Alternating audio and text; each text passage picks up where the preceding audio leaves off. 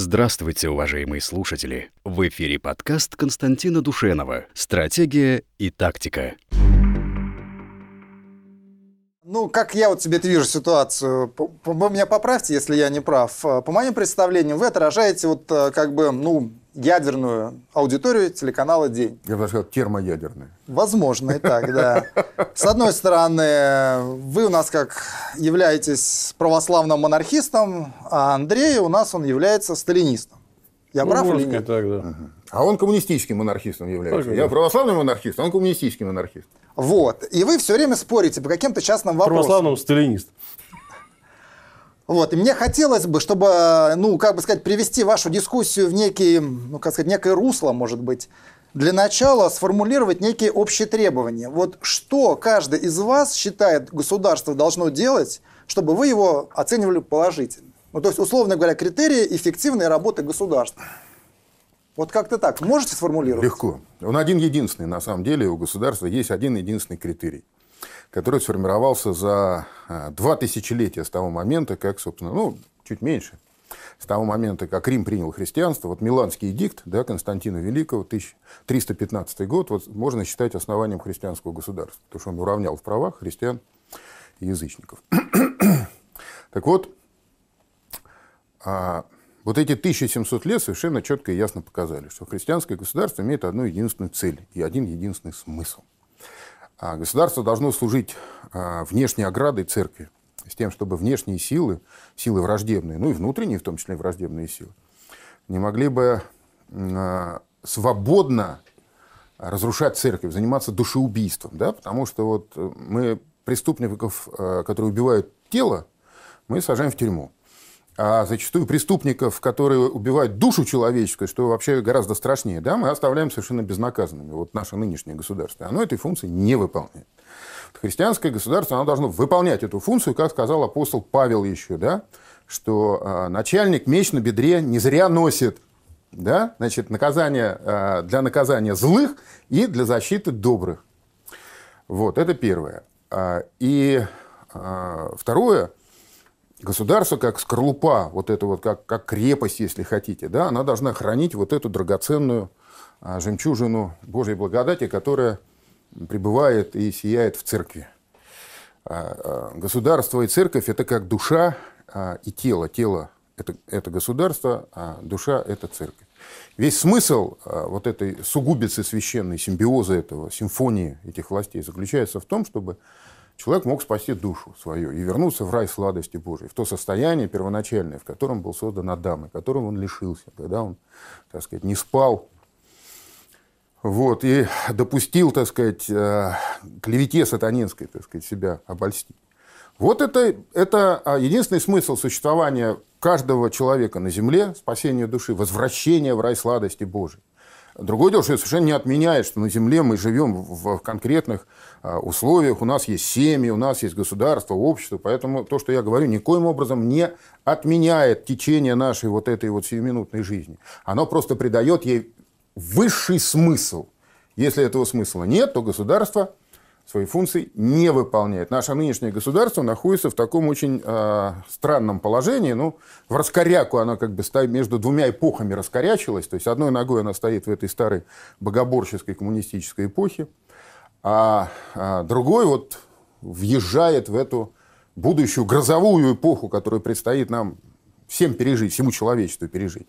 Это будет эпоха великих катаклизмов, великих перемен, великих вызовов, которые стоят перед нами. И вот наше государство пока оно в таком вот раскоряченном положении находится между этими двумя а, эпохами.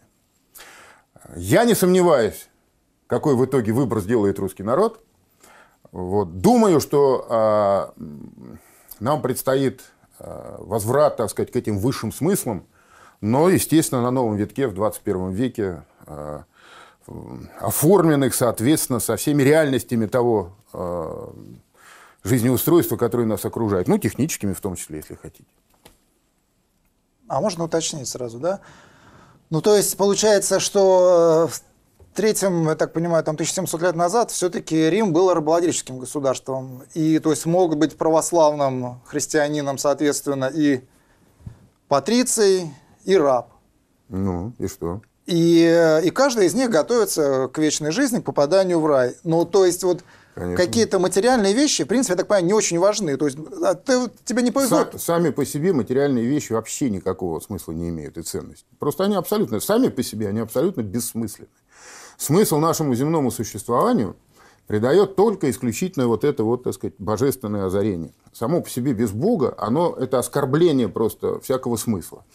Родился непонятно зачем, пожил непонятно ни зачем, помер, закопали в землю, черви сожрали. Все, замечательная судьба у человека, да? Другое дело, что когда, значит, вот эта наша жизнь, она озаряется этим высшим смыслом, она сама приобретает высший смысл, она становится действительно драгоценной. Да? Одна душа человеческая пред лицем Божиим драгоценнее, как учили святые отцы, чем вся видимая вселенная. Один человек, каждый, каждый Бог, каждого человека Бог любит так, как будто он у него единственный. Понимаете? Вот. А что касается материальных благ, э, в них же нет ничего плохого. Там патриарх Авраам был олигархом своего времени, да, там тысячные стада, так сказать, у него были. Другое дело, что потом Христос пришел и сказал, что труднее верблюду сквозь игольное ушко пройти, да, чем богатому попасть в Царствие Небесное. Но это уже как бы наши проблемы. В самом богатстве нет ничего предосудительного. Предосудительно, когда это богатство начинает человеком владеть. Не он им владеет, а оно им владеет. Вот это предосудительно. А святые отцы сформулировали замечательную формулу такую. Они сказали, что нет ничего, не может быть ничего лучше, чем душевное благочестие, соединенное с внешним материальным довольством. Вот если так Господь Бог судил вам прожить жизнь, что у вас и внутренне, так сказать, э, душа, так сказать, поет, радуется и старается жить в соответствии с евангельскими истинами. И внешне вы, так сказать, от Бога почтены там э, материальным достатком. Чего же в этом плохого? Ничего плохого в этом нет. Самостоятельной ценности это не имеет никакой. Хорошо, я понял. Но вы мне подскажите, раб имеет право бороться за улучшение своего материального положения? Или он должен ждать просто попадания в рай и не напрягаться?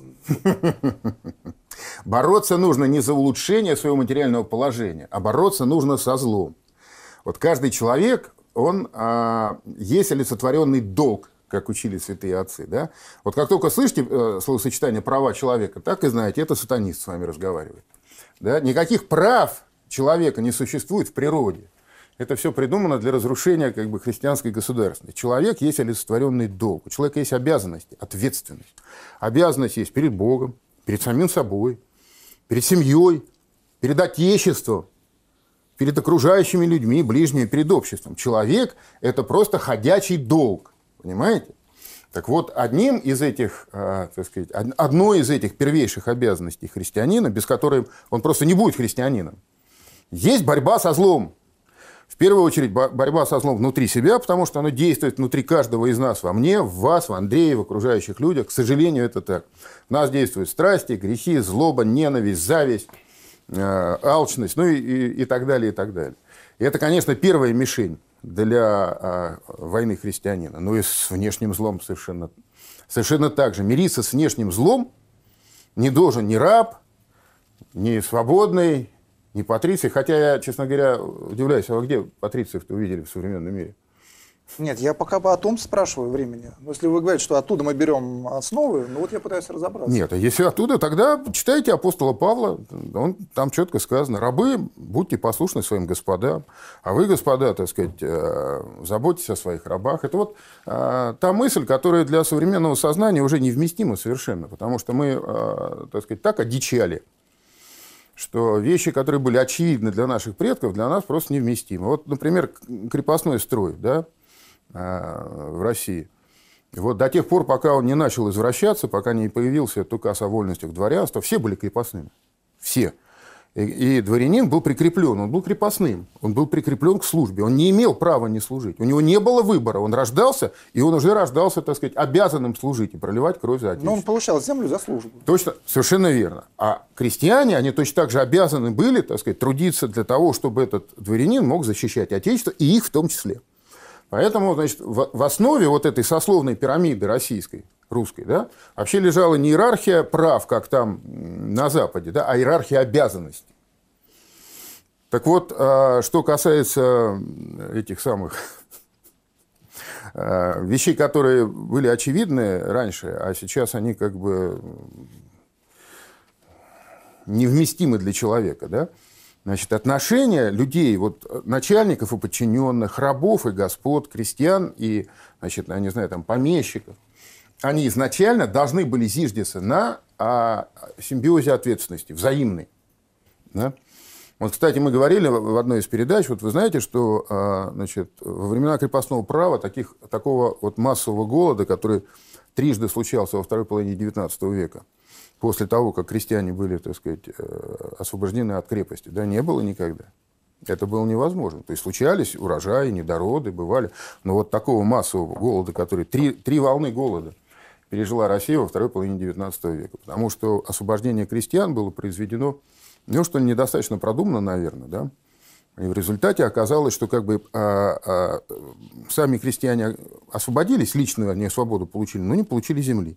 А с другой стороны, помещик, который нес ответственность за то, чтобы у него крестьяне существовали по-человечески, он, так сказать, этой ответственности лишился. Все, капитализм, поплыли в свободный рынок, получите вам голод. Зерно на экспорт. Зерно на экспорт, да. Ну, это, кстати говоря, тоже, что большевики потом делали. И зерно на экспорт, и картины на экспорт, и ну, золото хорошо. на экспорт.